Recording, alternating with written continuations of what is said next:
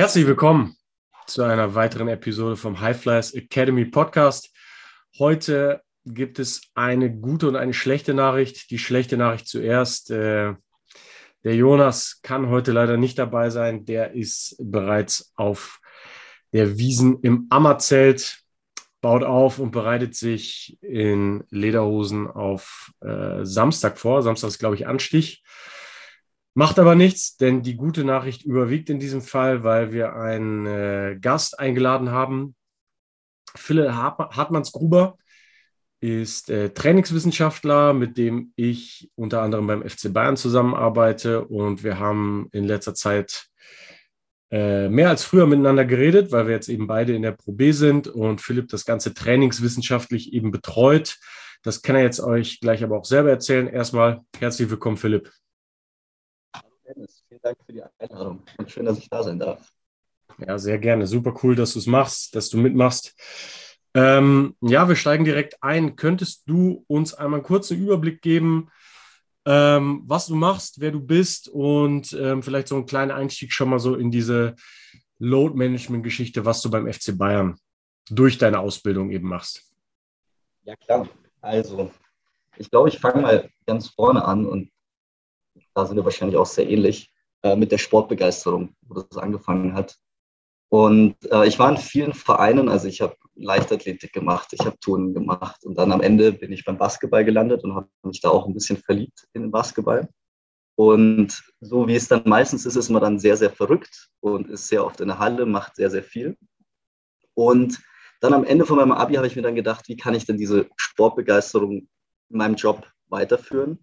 was mache ich denn in meinem Job? Und ich habe mich damals entschieden, Lehramt zu studieren, Lehrer zu werden, Kindern diese Sportbegeisterung eben mitgeben zu können.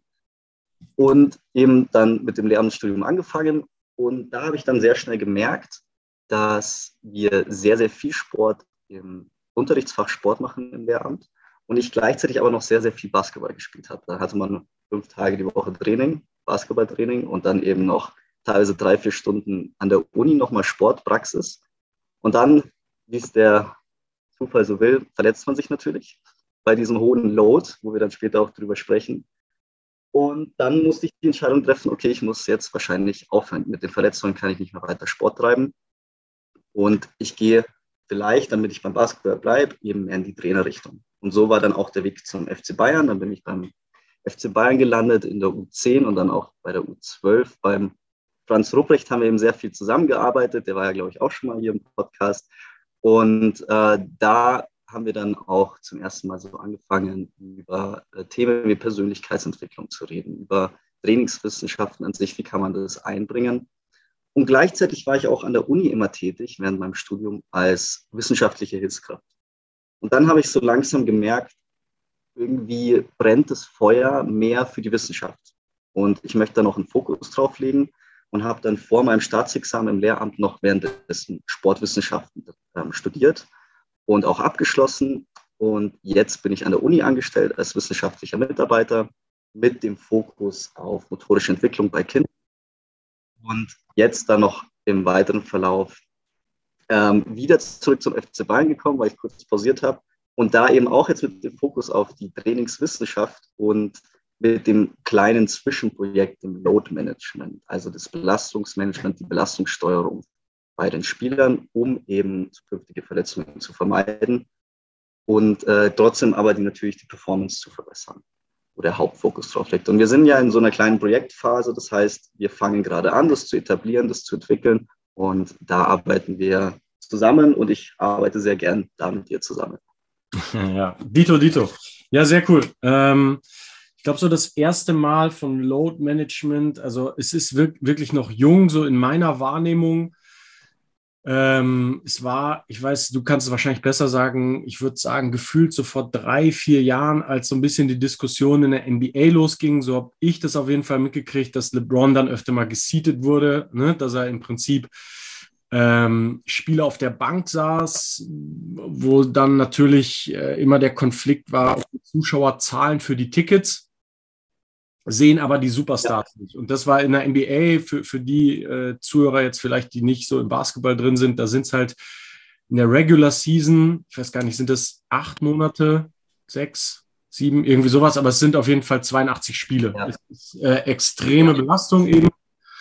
Muss ja auch noch fliegen immer zwischendrin und so weiter. Also da macht es natürlich extrem Sinn sozusagen, oder es ist logisch, dass das jetzt die erste ähm, Liga war, vielleicht zusammen mit der NFL, das weiß ich gar nicht, aber wo das auf jeden Fall so groß war und es hat sich dann so ein bisschen widersprochen mit natürlich dem Anspruch vom Zuschauer, der da zum Teil 300, 400 Dollar für so ein Ticket hinlegt und eben die Superstars nicht, ja. nicht sieht, weil die eben geschont werden. Das war so das Erste, wo ich das mitgekriegt habe und kurz darauf dann aber auch schon so Fußball-Bundesliga. Ähm, was ich da mitgekriegt hatte, war ähm, Leipzig ich weiß jetzt gar nicht, ob das auch der, der Realität entspricht. Auf jeden Fall, dass die da vorne dabei waren. Auf jeden Fall wurde hier dann auch äh, geload managed. Ja, und gefühlt war das vor drei, vier Jahren. Ähm, Korrigiere mich. Also ist das so die, die Geschichte, die jüngere, oder wann hat das Ganze angefangen, mehr Präsenz zu kriegen und, und mehr Wichtigkeit? Ja, also die, also das stimmt alles, was du gesagt hast, und die Modelle sind aber schon wesentlich älter. Also sogar in 80er, 90er hat man mit diesen Modellen angefangen, aber es ist nie zum Leistungssport gekommen, dass man diese Modelle eben anwendet und eben auch das Negative von Training sieht, dass zu viel Training nicht immer was Positives ist. Und du hast absolut recht, man hat so, so wie ich auch Load Management dann wirklich mitbekommen habe, waren es eigentlich so die Bösen, wo die Zuschauer gesagt haben, oh nein, jetzt muss der wegen Load Management, was ist das denn? Ähm, muss, darf der Spieler nicht spielen und ich bin jetzt extra in die Halle gefahren und kann ihn nicht anschauen. Und da kommt es so ein bisschen her, dass es so nicht so gut aufgenommen wird. Und ähm, zum ersten Mal so dieser, dieser Diskurs kam, okay, mehr ist nicht immer besser. Und ich finde, das ist immer so ein ganz gutes Beispiel, äh, wenn man Kobe Bryant mal anschaut, wo wir dann immer, den wir sehr positiv wahrnehmen. Und wenn man dann gefragt worden ist, wie viel oder was hat er trainiert und wie viel, dann kam er immer so, am besten ist er um vier Uhr in der Früh aufgestanden oder drei Uhr in der Früh, hat schon zwei, drei Stunden trainiert, dann nur ein kurzes Snap, ist wieder heimgefahren, hat was mit der Familie gemacht, dann ins nächste Training, ins nächste Training und hat dann acht, neun Stunden trainiert. Und da kommt es so ein bisschen her, dass immer so dieser, das so mitschwingt, mehr ist immer besser. Ja. Bei allen Bereichen, was Sport angeht. Und da kommt dann das, das kann schon stimmen für manche Sonderfälle, wie zum Beispiel bei Kobe hat es ja funktioniert, aber das stimmt nicht für alle Personen. Und da muss man, glaube ich, so ein bisschen sensibel werden dafür und ähm, sagen, okay, wir brauchen für die anderen Spieler, die jetzt nicht solche genetischen Freaks sind und so gut ausgestattet sind, brauchen wir auch ein Load Management, dass wir auch mal die Bremse machen und den Coaches wirklich sagen können, okay, Spieler XY muss jetzt Pause machen, weil sonst wird jedes Training sich negativ auf die Adaptionen auswirken. Und so hat es in gewisser Weise angefangen und in die Richtung geht es jetzt immer mehr. Und die großen Vereine machen das jetzt auch immer mehr, haben jetzt auch die Relevanz erkannt. Ich weiß auf jeden Fall, dass die Fußballer jetzt äh, fast das in jedem Verein machen. Ähm, in der NBA wird es auch auf jeden Fall in jedem Verein gemacht. Und es werden sehr teure Systeme mittlerweile dafür genutzt, um das möglichst genau zu machen. Da kann man jetzt drüber streiten, wie sinnvoll das ist. Ist ein teures System wirklich gut? Sollte man nur auf dieses System hören? Sollte man da komplementär arbeiten mit zum Beispiel der Meinung der Trainer und Athletiktrainer?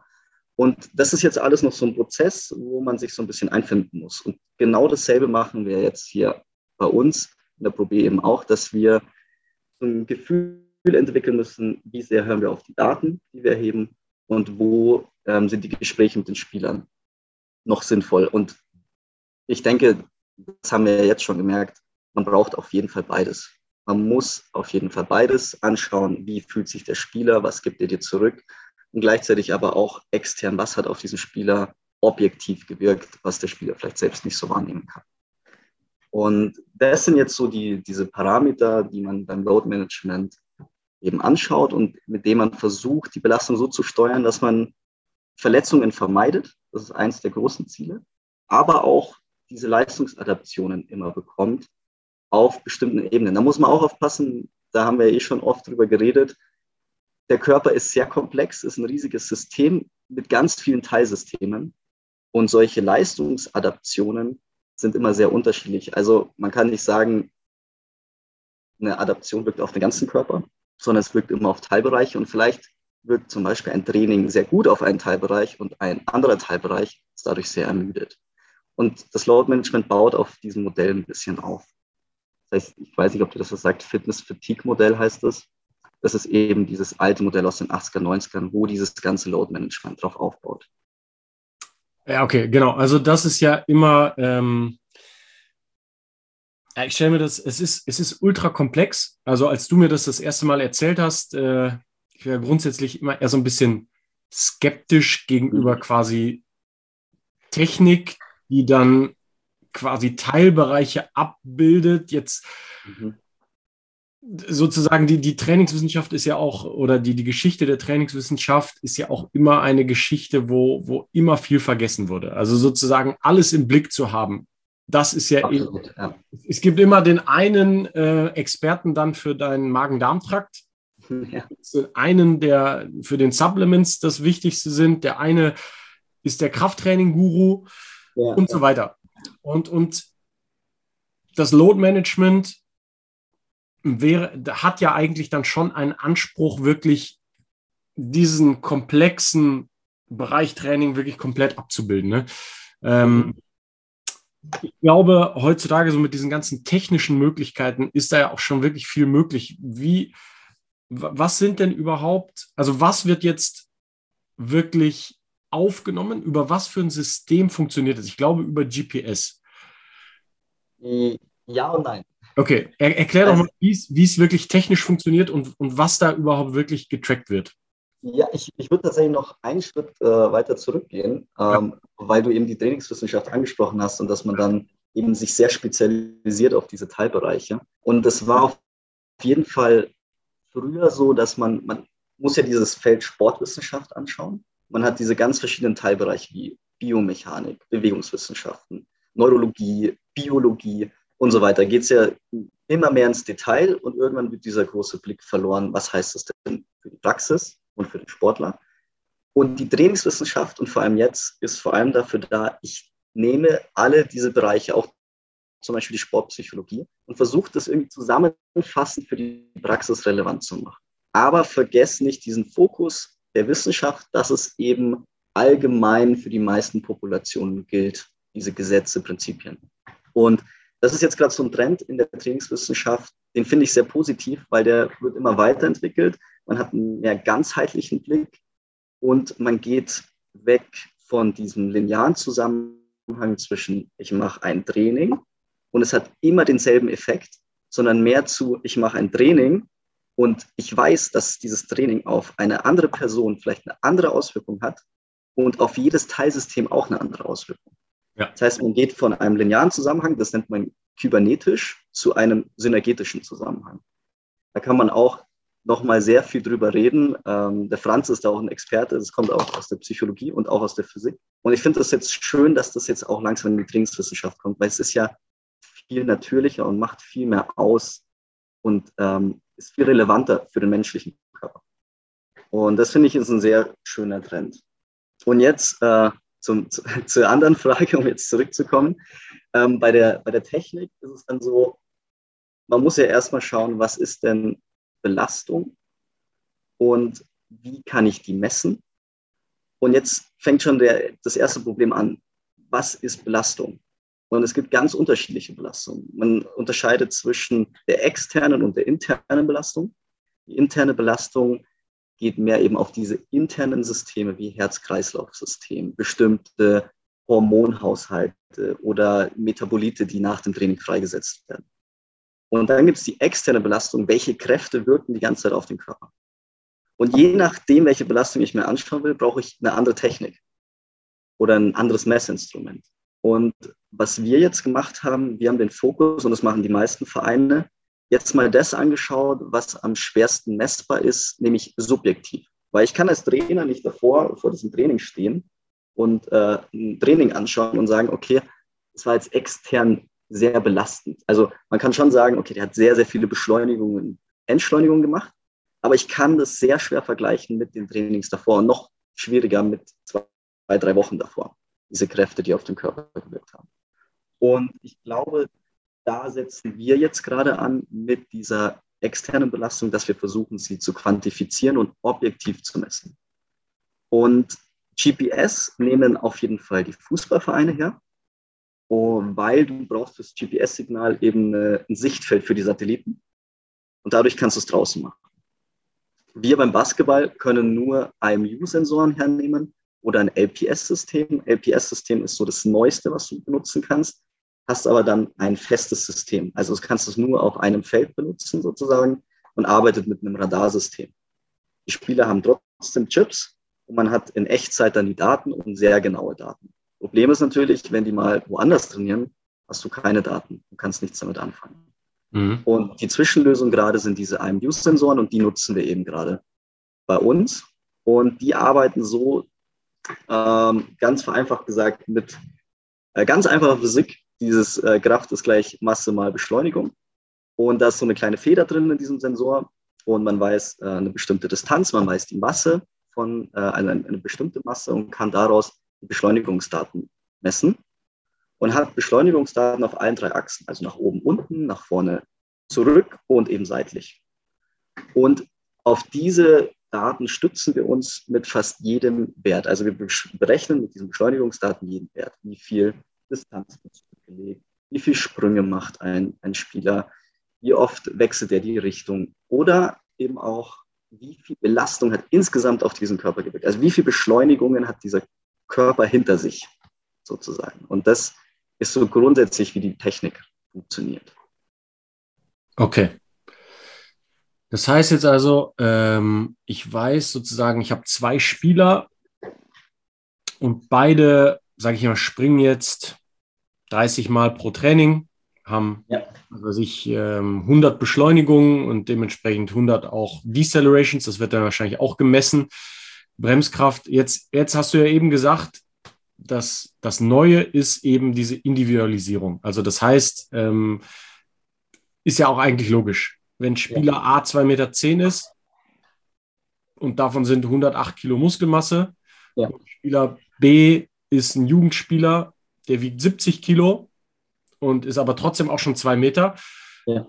Ne? Die haben ganz andere körperliche Kräfte. Ja. Ich habe aber jetzt trotzdem sozusagen dieselben Messdaten ja. Also ich habe jetzt sozusagen, wenn die jetzt wirklich ein quasi identisches Training in der Theorie machen würden, gleich viel Sprünge, gleich viel Beschleunigung und so weiter. Wie habe ich jetzt diesen Effekt, dass ich sagen kann, der junge Spieler mit wenig Kraft, mit wenig körperlicher Kraft, ist deutlich mehr beansprucht als der kräftigere ältere Spieler? Also wie ist, ist das technisch in diesem System drin? Weil nur um das mal zu visualisieren, also wenn du deine Auswertungen schickst, dann ja. kriege ich ja im Prinzip ein Kreisdiagramm, kann man so sagen, mit einem grünen Bereich und einem roten Bereich. Genau. Und der eine Spieler ist durch ein Training, der musste natürlich dieselben Drills laufen, der musste ungefähr dieselbe Strecke machen und so weiter. Ähm, der ist aber im roten Bereich und der andere ist im grünen Bereich. Wie, wie kommt das dann zustande? Also da hast du wirklich die wichtigste Frage gestellt, weil da auch die größten Kritikpunkte dran sind. Du kannst nämlich, wenn du jetzt äh, ein, wie du es gesagt hast, ein Training aufnimmst und der Spieler, die haben exakt das Identische gemacht, werden trotzdem diese Werte schon deshalb anders sein, weil ähm, jemand mehr wiegt oder weniger wirkt und vielleicht der Sensor weiter oben ist bei einem Spieler und weiter unten bei einem anderen Spieler oder vielleicht auch verrutscht ist und so weiter und so okay. fort. Mhm. Das heißt, du darfst niemals ähm, die Daten zwischen Spielern vergleichen. Du kannst nur, und es kommt noch eine, eine Sache dazu, derselbe Sen also die Sensoren messen teilweise auch nicht exakt gleich. Egal wie gut die kalibriert werden, die sind nie exakt gleich. Da gibt es auch immer Probleme. Das heißt, du solltest immer denselben Sensor an denselben Spieler und immer denselben Spieler mit sich selbst vergleichen im Zeitverlauf. Okay. Alles andere, meiner Meinung, macht keinen Sinn, eben genau aus den Gründen, die du gesagt hast. Das kannst du nicht rauslesen. Du kannst nur die Belastung des einen Spielers mit sich selbst vergleichen von vorgestern zum Beispiel. Weil selbst wenn dieser Spieler 100 Sprünge macht und im nächsten Training auch wieder 100 Sprünge, kann es sein, dass eine Bewegung anders war oder eine äh, Negativbewegung, also wie fange ich diesen Sprung ab, anders war als der Sprung davor. Und dadurch ergeben sich ganz andere Daten. Das heißt, man kann wirklich nur schauen, wie ist die Belastung davor und danach und die miteinander vergleichen. Und jetzt zu dem Kreisdiagramm, das ist ja so ein kleiner Tacho mit diesem mhm. einmal gelben Bereich, dann grün und dann rot. Mhm. mhm. Und der kommt dazu zustande, dass man eben die Spieler mit sich selbst vergleicht. Und da kommt dieses Fitness-Fatigue-Modell ähm, ins Spiel. Also man schaut den Spieler drei Wochen lang an, schaut, welche Werte hat er in den Trainings. Dann vergleicht man die aktuelle Woche mit dem Durchschnitt, jetzt wird es ein bisschen mathematisch, aber mit dem Durchschnitt der letzten drei Wochen. Mhm. Und setzt da einfach nur den Vergleich, in welchem Verhältnis ist das. Und es hat nur folgenden Hintergrund. Man baut Fitness auf als Sportler durch die Belastung, die von außen kommt, mhm. und hat einen Fitnessstand.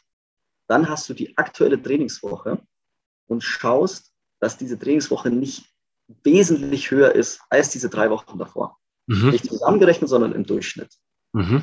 Und dadurch kannst du dann sehen, wenn du das geteilt rechnest sozusagen, mhm. kannst du dann sehen, hast du das System jetzt geschockt? Ist es, was der Spieler jetzt diese Woche macht, so viel höher als die Wochen davor? Mhm. Als Praxisbeispiel, der Spieler hat drei Wochen Training, aber sagen wir mal niedrige Intensität, kein Spiel. In der vierten Woche hat er drei Spiele und wir setzen auch noch das Training nach oben. Mhm. Dann wissen wir, in dieser Woche ist der total geschockt. Das System ist komplett geschockt. Das ist an diese Belastung nicht gewohnt. Mhm. Ab diesem Zeitpunkt passieren eben diese Verletzungen. Und das versucht man eben zu umgehen. Das heißt, man müsste jetzt in diesen drei Wochen das Training ein bisschen anziehen, die Intensität ein bisschen steigern und versuchen in der aktuellen Woche ähm, zu schauen, dass wir das Training zum Beispiel runtersetzen oder äh, im Spiel schauen, dass ein Spieler weniger spielt. Dass mhm. dieser Schock auf das System nicht so enorm ist.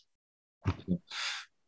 Verstehe ich. Und dann, äh, dann ist natürlich die Frage, so die, die zwei großen Variablen, die, die bis jetzt so das Athletiktraining oder die, die, die Trainingssteuerung quasi von außen äh, dominiert haben, sind ja immer im Prinzip Intensität und Volumen. Mhm. Ja, also jetzt, äh, was ich jetzt weiß, ist, was ja gemessen wird, ist auf jeden Fall ja. Change of Direction. Dann wird Jumps gemessen. Ähm, ist das dann eigentlich relevant, ob von einem oder von zwei Beinen? Das, ähm, siehst, also die, der Hintergrund von diesen Jumps ist so, man ähm, hat sich angeschaut, ab welchem Zeitpunkt oder ab welchem Wert ein Beschleunigungswert normalerweise der Fall ist, dass er dann, dass er auch springt. Also es muss eine sehr hohe Beschleunigung sein okay. und es muss gefolgt werden von einer sehr hohen Negativbeschleunigung, weil du ja irgendwann ja. aufkommst. Ah, okay. Und da gibt es so bestimmte Grenzwerte und daran machen sie es aus, genau. Und dann gibt es ja noch diese Exertions. Was ist das? Das sind kurzfristig sehr hohe Anstrengungen. Also wo kurzfristig auf den Körper, ich glaube, das Zeitintervall sind fünf Sekunden, sehr hohe Beschleunigungen. Wie wird das denn? Ach so, okay, das heißt dann maximaler Sprint. Genau, zum Beispiel. Oder maximaler ähm, Deceleration, also Entschleunigung. Oder du hast ganz viele kurze Sprints hintereinander, ganz viele Richtungswechsel. In der Defense zum Beispiel. Okay, also das sind ja jetzt drei Variablen, die da abgebildet sind. Und die, das sind ja alles Variablen, die im Prinzip Intensität ausdrücken. Alle genau. in einer anderen. Ähm, jetzt kommt aber noch das Volumen dazu. Also sozusagen, wie viel davon mache ich denn? Also wie ich Athletiktraining kenne, ist halt ähm, so ungefähr ein Leitsatz, never sacrifice intensity. Das heißt also sozusagen, wenn ich jetzt äh, Training steuern würde, würde ich immer vom Volumen eher was wegnehmen, mhm. weil sozusagen auf diese Schärfe, auf diese, ähm, also zu verzichten auf Intensität würde quasi allein vom System, von der, von der Beanspruchung her bedeuten, ähm, ich verletze mich mehr, weil ich einfach diese, diese Spannung gar nicht habe. Jetzt Frage Nummer eins, Volumen wird da ja auch mit eingerechnet sein. Ja. Wenn ja, wie? Und Frage Nummer zwei direkt hinterher, wie siehst du das? Wie sollte dann im Prinzip, wenn jetzt jemand einen erhöhten Wert hat, darauf reagiert werden? Also sollte dann tatsächlich das Volumen runtergekattet werden oder Intensität? Und würde das System beides sozusagen akzeptieren als, als ein Deloading? Das ist eine sehr gute Frage und eine sehr komplexe Frage, weil es, glaube ich, sehr unterschiedlich ist, was man genau anschaut. Ähm, wenn wir jetzt mal den, die Sprünge zum Beispiel anschauen, da ist es ja sehr wichtig, wenn dein Ziel ist, dass ein Spieler zum Beispiel höher springt oder mehr springt, ist es natürlich sehr, sehr wichtig, dass man, wenn man einen Sprungkrafttraining macht, sehr intensiv arbeitet, damit diese Sprungkraft besser wird. Jetzt ist ja unser Ziel beim Basketballtraining direkt nicht wirklich, also innerhalb des Teamtrainings die Sprungkraft zu verbessern, sondern wir sehen jetzt über den Zeitverlauf, okay, dieser Spieler hat sehr, sehr viele Sprünge gemacht und weil das Training eben in diese Richtung ging, dass man oft zum Rebound springen muss, oft einen Korbleger macht und so weiter. Oder auch in der Defense, ähm, dass man ähm, Würfe contestet. Bedeutet, dieser Wert, wenn wir sagen, wir haben 100 Sprünge, sagt uns ja automatisch, diese Sprünge werden wahrscheinlich, wenn das Training intensiv war, spielrelevant intensiv genug gewesen sein. Weil er wird ja alles gegeben haben beim Rebound, er wird beim Contesten alles gegeben haben. Das heißt, die einzige Möglichkeit, die wir sowieso haben, wenn wir immer spielnah trainieren wollen, ist immer das Volumen runterzuschrauben. Ja. Bedeutet immer, man sagt zum Trainer zum Beispiel, statt einer Stunde 30 sollten wir vielleicht 45 Minuten trainieren, weil dann all diese Werte sich nicht ansammeln über die Zeit. Genau. Aber innerhalb dieses, dieses Trainings halt schon noch intensiv sind. Und da muss man natürlich als Trainer drauf schauen. Es macht natürlich Sinn, innerhalb des Trainings spielnah zu trainieren und sehr intensiv. Ja. Das auf jeden Fall. Und ähm, ich finde auch den, den Satz, den kannte ich gar nicht, dass man da ähm, niemals die Intensität opfert, sondern eigentlich immer aufs Volumen geht. Finde ich interessant, weil ich, ich glaube, es gibt ja ganz unterschiedliche Systeme, die auch anders ansprechen, wo man zum Beispiel auch die Intensität runterschrauben könnte, um möglichst dieses System besser ansprechen zu können. Also jetzt zum Beispiel in der Ausdauer oder so. Finde ich ganz interessant, weil es, mir würden jetzt schon ein, zwei Sachen einfallen, wo du sagen könntest, ja, stimmt so nicht. Finde ich interessant. Her damit. ähm, soll, soll ich es gleich mal aus? Also ein Beispiel wäre, wie gesagt, die Ausdauer. Und was ich sehr interessant fand, war bei Grundlagenausdauer. Da gibt's, äh, man schaut sich ja immer die leistungslimitierenden Faktoren an. Zum Beispiel das erste, was einem immer einfällt und was einem immer über den Weg läuft, VO2 Max. Das ist das erste. Das zweite ist Mitochondriendichte wie viel Mitochondrien hast du in den Muskeln, damit die eben diesen Sauerstoff, den sie bekommen, nutzen können, um Energie zu entwickeln. Dann mechanische Effizienz, also wie rund läufst du, wie wenig Energie verbrauchst du, wenn du läufst. Und das letzte ist dann mentale Stärke sozusagen. Das sind so die, die leistungslimitierenden Faktoren für Ausdauer. So, jetzt hast du einen Sportler, der hat eine unfassbare VO2 Max, die du eben durch sehr intensives Training, durch Intervalltraining trainierst aber er hat eine sehr schlechte Mitochondriendichte. Würde heißen, er hat sehr, sehr viel Sauerstoff im Körper, aber der Körper kann mit diesem Sauerstoff nichts anfangen, weil er keine Mitochondrien hat.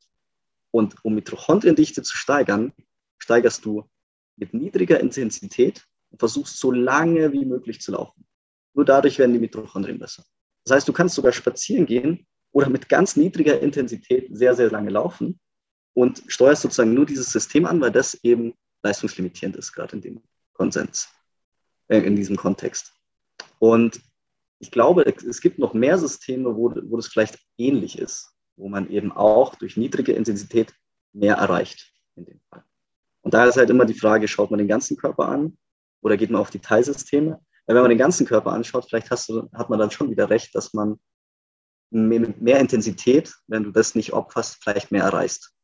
Ja, ja, da wäre jetzt mein ein Einwand sozusagen. Ähm, wir streben ja sozusagen im, im, in der Trainingssteuerung ja nicht nach maximal, sondern nach optimal. Und sozusagen die optimale Entwicklung würde halt immer sozusagen, du, nehmen wir mal Jan Ulrich, mhm. der wäre trotzdem nach drei, vier Defenses auf dem Basketball, der hat einen V2 Max äh, Richtung 60, 70, weißt du besser als ich. Ja, ja.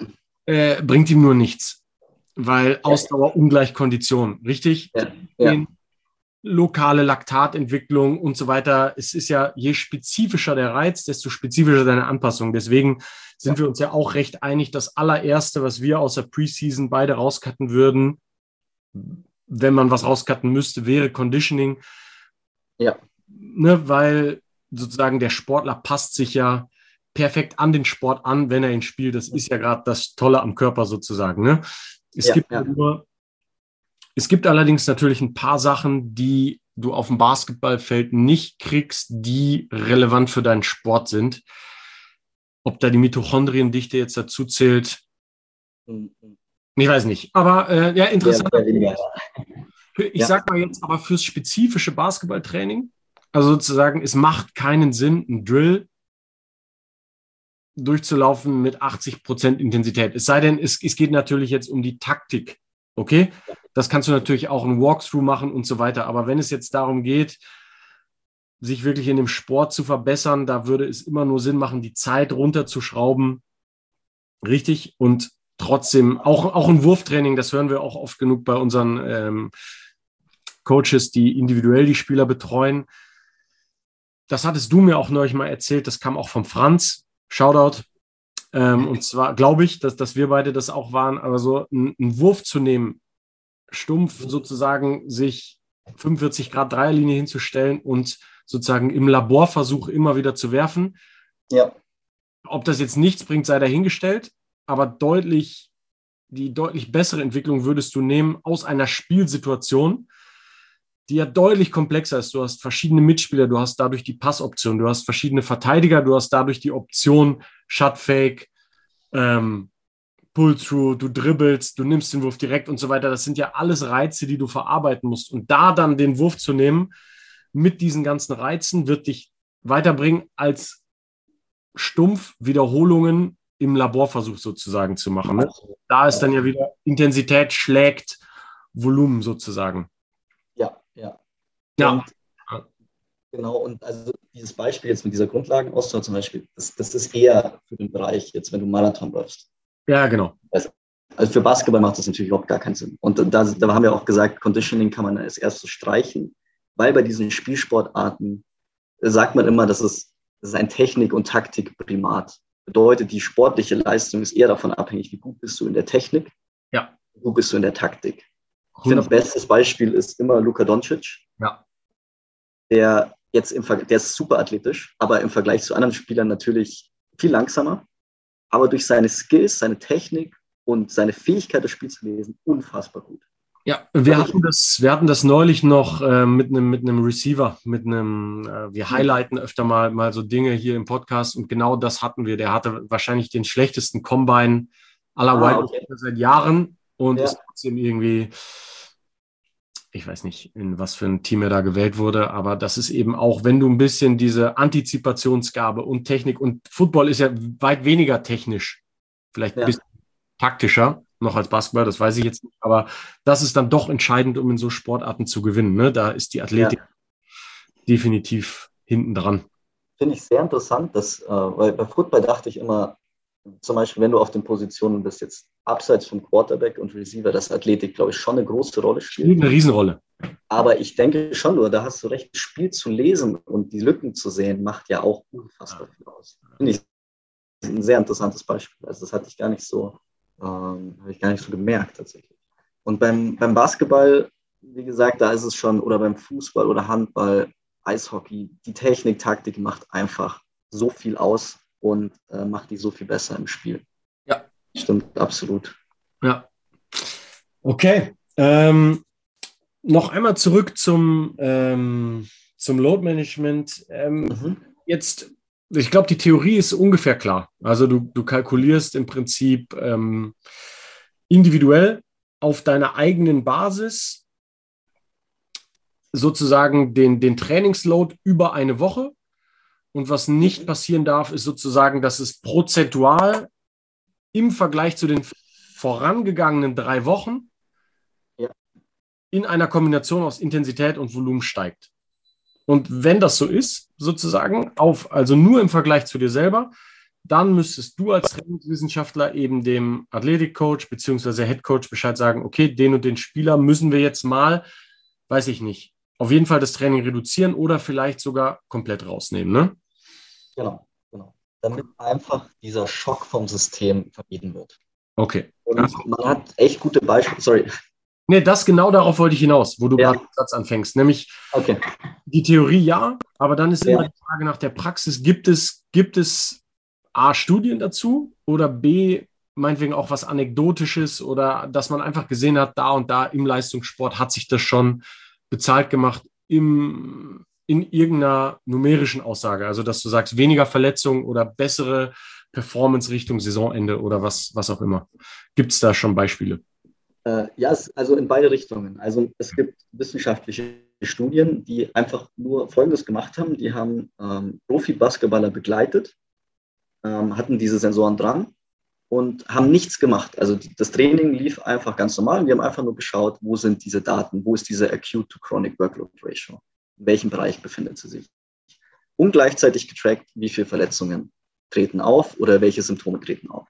Und es war beim Basketball und beim Fußball sehr offensichtlich, dass wenn du über diese 1,5 kommst, also nochmal enorm viel mehr an Load hast in dieser Woche und dieses Systemschocks, die Verletzungswahrscheinlichkeit exponentiell steigt. Und das hat man eben wissenschaftlich auf der einen Seite nachgewiesen.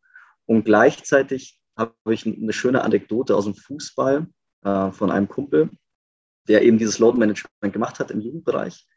Und er hat öfters dem Coach gesagt, Spieler XY, der muss jetzt Pause machen, der darf, sollte am besten gar nicht spielen am Wochenende.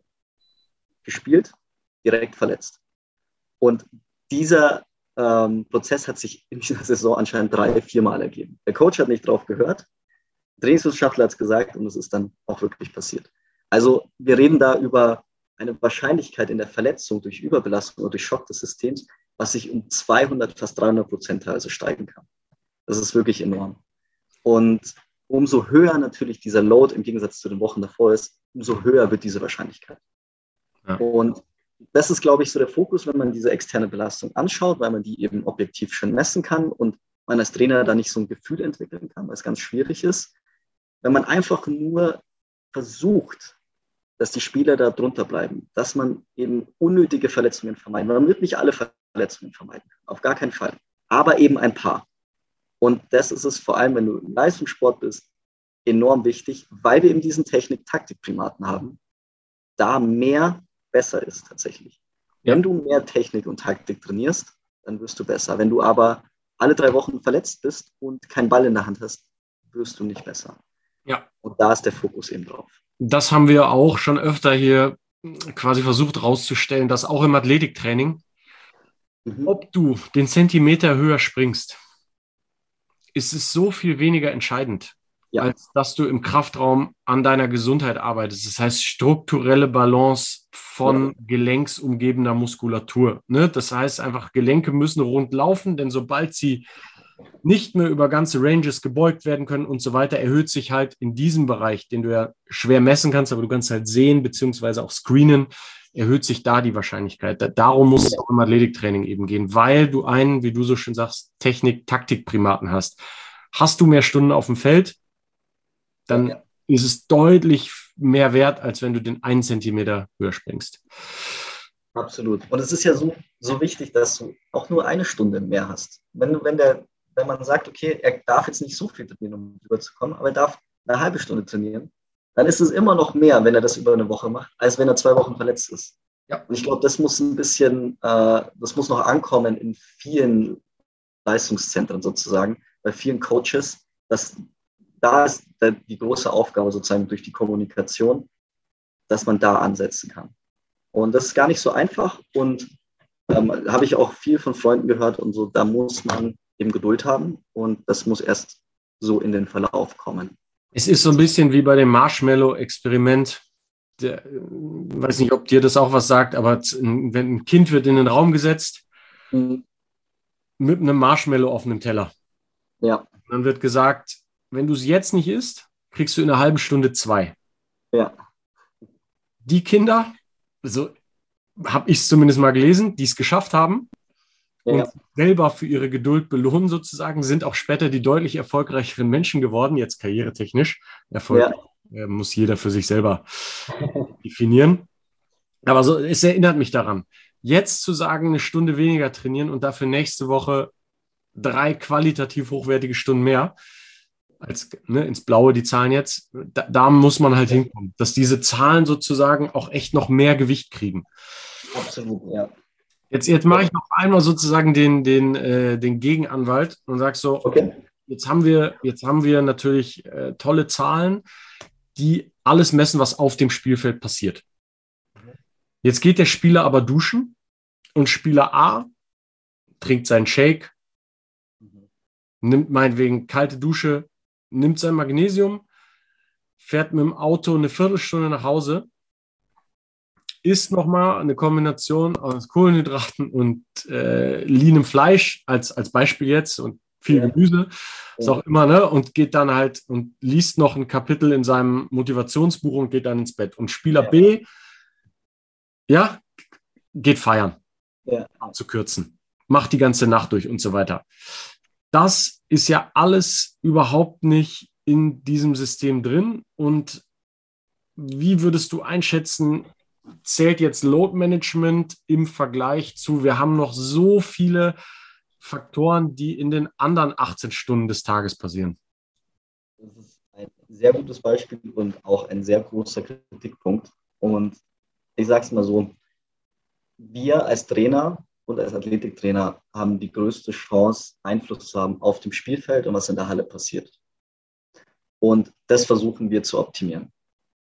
Wenn man natürlich die Spieler außerhalb des Spielfeldes oder außerhalb der Halle auch begleiten kann und es mitmachen kann, dann wird es natürlich hundertmal besser. Aber da uns die Hände in gewisser Weise gebunden sind, müssen wir uns auf irgendwas fokussieren und da das Bestmögliche rausziehen. Und da wir eben in vielen wissenschaftlichen Papern, aber auch in der Praxis schon gesehen haben, dass wir da einen Einfluss haben, auch wenn er gering ist, sollten wir es nutzen, weil eine Verletzung eben sich so auf die Karriere eines Spielers auswirken kann, dass wir alles probieren sollten, was wir in der Halle machen können. Aber du hast absolut recht, diese ganzen Teilsysteme, Ernährung, Hormonhaushalt, wie schlafe ich, sind so unfassbar wichtig, dass man natürlich die Spieler da auch aufklären muss und hoffen muss, dass sie es machen. Aber man kann nicht anfangen, den, den Sensor den ganzen Tag tragen zu lassen und am besten noch äh, gute Nachtgeschichte schreiben muss und den ins Handy ausmachen sollte. ja wäre ja. wünschenswert, aber da sind die Spieler dann auch in gewisser Weise dann selbst dafür verantwortlich. Und das macht sehr, sehr viel aus, wahrscheinlich, ob ein Spieler erfolgreich sein wird oder nicht.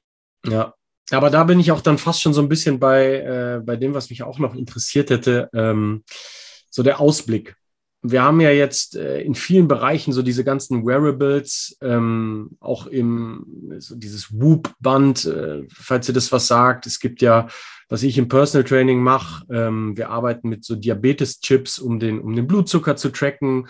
Du mhm. hattest mir neulich auch noch was, was erzählt, ähm, mhm. wo es Richtung Laktatmessung geht und so weiter. Es gibt, es gibt viele auch wieder auf einzelnen Feldern viele Entwicklungen sozusagen, das Ganze technisch in Daten umzusetzen. Und ja. wahrscheinlich ist es ja irgendwann so auch, dass die eierlegende Wollmilchsau kommt und wir, also zum Beispiel, ich war auch mal in Florida bei, bei Preston Green bei den Gators und die nehmen schon jeden Monat ein, ein Blutbild, um zu gucken, wie reagieren die Spieler reaktiv auf Lebensmittel. Welche Lebensmittel müssen rein, welche raus sozusagen. Ne? Und wenn ich das jetzt noch mit dem Load Management sehe, also sozusagen der, der gläserne Spieler, ist das, wo die Entwicklung deiner Meinung nach hingeht? Vielleicht wird da auch was in der Uni schon behandelt oder vielleicht hast du mal das eine oder andere gelesen.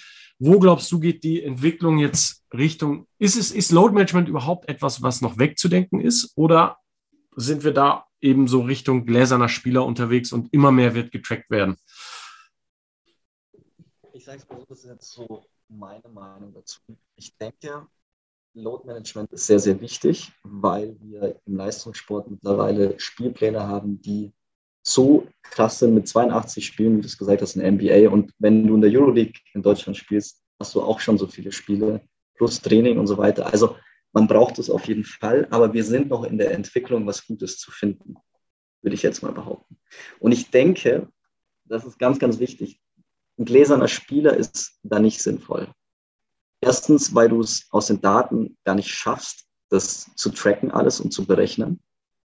Und zweitens, weil du ja diese ganzen Interaktionen nicht bedenken kannst zwischen, ähm, wie wir es gesagt haben, Hormonhaushalt zum Beispiel und externe Belastung und was das dann wieder für Adaptionsmechanismen bringt und wie ein Spieler schläft, welche Ernährung und so weiter. Das sind alles so viele Interaktionen, die sich positiv, negativ auf das Gesamtbild auswirken können, dass es sehr, sehr schwierig wird und ich denke, es ist auch nicht sinnvoll, sondern was wir jetzt eben auch gerade machen, ich bekomme durch diesen IMU-Sensor 40 Parameter raus. Ich zeige euch aber nur einen. weil ich denke, wir sollten uns auf diesen einen konzentrieren. Da kriegen wir das meiste raus. Und dadurch haben wir die externe Belastung in gewisser Weise quantifiziert, mit der arbeiten wir zu bekommen. Und mehr würde ich nicht machen. Jetzt kommt der nächste große Punkt. Ich würde aber auch nicht nur das machen, sondern, da haben wir auch schon drüber geredet, du musst mit den Spielern reden. Wie fit fühlen sie sich? Wie müde sind sie? Das ist genauso wichtig wie diese externe Belastung. Du brauchst also sozusagen diese zwei Sachen, um zu entscheiden, ob ein Spieler Pause macht oder nicht. Und allein durch dieses Gespräch mit einem Spieler deckst du sehr, sehr viele Systeme aus, ab, weil der Körper ja auch selbst eben ähm, bewusst wahrnimmt, in welchem Status bin ich gerade. Und dadurch umgehst du diese ganzen Interaktionen und hast direkt diesen, dieses Meinungsbild oder dieses Gefühlsbild vom Spieler und kannst damit viel mehr anfangen. Und genau die Sachen, die du eben nicht in diesem Gefühlsbild hast, wie externe Belastung, würde ich dann ex extern noch erheben, sozusagen objektiv. Und daraus ein schönes Zusammenspiel machen und die Belastung steuern. Aber wir sind in den Anfangsjahren, würde ich mal sagen. Also es ist noch ein Prozess und es wird immer besser und mal schauen, wo es hingeht in Zukunft. Ja, ja, sehr spannendes, sehr spannendes Feld, schreit nach einem Follow-up. Ich, ich denke viel drüber nach, so in meinem, seit es da ist. Mhm. Und, äh, über die Sinn und Unsinnigkeit zum Teil. Also jetzt gar nicht abwerten gemeint, sondern ich halte ja sehr, sehr viel davon. Ja. Also sozusagen, so ein Hauptgedanke, den ich halt zum Beispiel auch oft habe, so dieses Wachstum passiert außerhalb der Komfortzone dieses Kobe Bryant-Beispiel. Ja. So, wie finde ich denn raus? Vielleicht gibt es den ein oder anderen Spieler, der im roten Bereich den nächsten Schritt macht. Ja. Also, weißt du, was ich meine? Diese Grenzen, ja, wen, wen ziehe ich jetzt raus, wen nicht? Ich verstehe sozusagen da auch oft die Perspektive der, der Coaches. Absolut. Absolut. Weil sozusagen da ja auch der Filter, sag ich mal, wenn, wenn du jetzt auf die Masse hast du vielleicht so weniger Verletzungen. Aber hast du vielleicht auch auf die Masse weniger Ausnahmetalente, die im roten Bereich den nächsten Schritt gemacht hätten? Also sozusagen, weißt du, was ich meine? Es nimmt ja. mehr in die Gesamtgleichung rein. Wenn du jetzt so eine Gauss-Kurve hast, mhm. wird diese Gauss-Kurve sozusagen größer, aber du hast weniger Outlier in beide Richtungen. Mhm. Also sozusagen, ja, du hast weniger Verletzte auf der linken Seite, Ne? Aber du hast ja. vielleicht auch weniger von diesen Kobe Bryants auf der, auf der rechten Seite. Ja. das war zum Beispiel ein Gedanke, der, der, der mich beschäftigt. Und wo man dann vielleicht am Ende ähm, immer dann doch zum Menschen selber zurückkommt und, und sagt, wenn du Bock hast, in die Halle zu gehen, dann sagt dir auch dein Körper, das Richtige. Weißt du, was ich meine? Ich zum Beispiel, ja. so jemand, ich hatte am Samstag ein Spiel und am Sonntag war ich acht Stunden in der Halle werfen. Hatte. Ich frage, es gibt aber auch eben die Spieler. Ja. Und ich habe mich auch irgendwann schwer verletzt. Also mhm. ist so ein bisschen, äh, da, damit tue ich mich so ein bisschen schwer, äh, sozusagen dem, den, den Dingen so einen technischen Mantel überzuwerfen. Andererseits, wenn es die ein, zwei, drei Karrieren mehr rettet, ist es genau das Richtige, ne? Ja, und ich finde, das hast du jetzt auch schon aufgezeigt. Es ist nochmal was anderes, wenn du im Jugendbereich arbeitest, wo du ein Talent entwickelst, weil es da vielleicht wirklich diese Ausnahmetalente gibt, die einfach mehr Belastung sozusagen wegstecken können und dadurch viel mehr noch dazulernen können. Ähm, als wenn du schon im Leistungssport bist bei den Profis und einfach nur schaust, dass der Typ gesund bleibt. Ja, das ist ein sehr guter Punkt. Also es ist die Anwendbarkeit ist wahrscheinlich wirklich im Profisport deutlich ähm, ja, Genau. Aber wenn man sehr viele Verletzungen hat im Jugendbereich, sollte man vielleicht überlegen, da in die Richtung auch was aufzubauen und zu lernen. Wie gesagt, wir sind am Anfang und zu lernen, wo verletzen wir uns sehr, sehr wenig. Wie sieht das Training aus? Werden die Spieler trotzdem besser? Lernen die was dazu? Aber klar, dann, es ist immer dieser Graubereich, wo du vielleicht ein Talent äh, verlieren könntest, aber vielleicht auch ein Talent rettest. Und das ja, genau. wird wahrscheinlich noch sehr lange ein Graubereich bleiben. Ja, sehr spannende Entwicklung, richtig geil, dass wir quasi das, in, wir sind ja nicht in der Bundesliga, äh, trotzdem ja. machen dürfen. Und äh, das ist wirklich sehr gut, ja. Also das ist wirklich ein Privileg in Deutschland äh, mit Jugendspielern da schon zu arbeiten. Ja. Also das ist wirklich großartig, ja. Ja, richtig geil. Als letzte Frage einmal ganz kurz, du bist ja jetzt kein Dienstleister, sonst fragen wir, wenn wir Physiotherapeuten oder haben, wo können dich Leute erreichen. Aber mm, wenn du magst, hast du Instagram, hast du eine E-Mail-Adresse, wenn Leute da mehr interessiert, wo kann man dich erreichen oder so ein bisschen deine Arbeit verfolgen? Ich weiß nicht, ob du auch irgendwas publizierst oder so. Ich hoffe in Zukunft, ja? ähm, aber also auf jeden Fall per E-Mail. Und ich bin gerade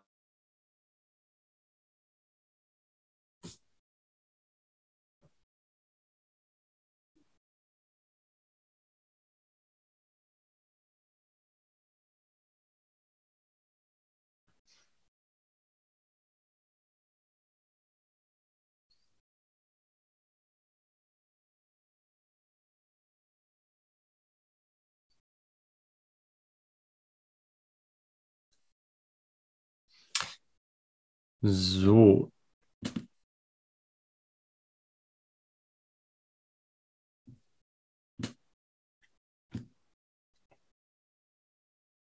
Jetzt hat sich leider der Philipp aufgehängt und ist rausgedroppt aus dem Zoom-Meeting. Wir, es war ja Gott sei Dank die letzte Frage.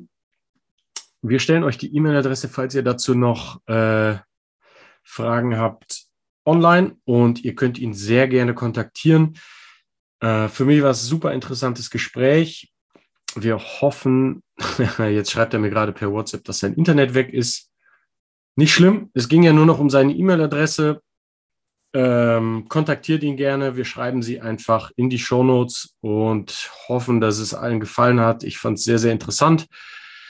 Ähm, wir halten euch auf dem Laufenden, wie das mit dem ganzen Load Management weitergegangen ist und ob wir verletzungsfreier durch die Saison kommen als die vorigen Jahre. Wir hoffen es. Ähm, liked, shared und subscribed. Und ich freue mich auf nächste Woche. Dann hoffentlich auch wieder mit Jonas. Ciao, ciao.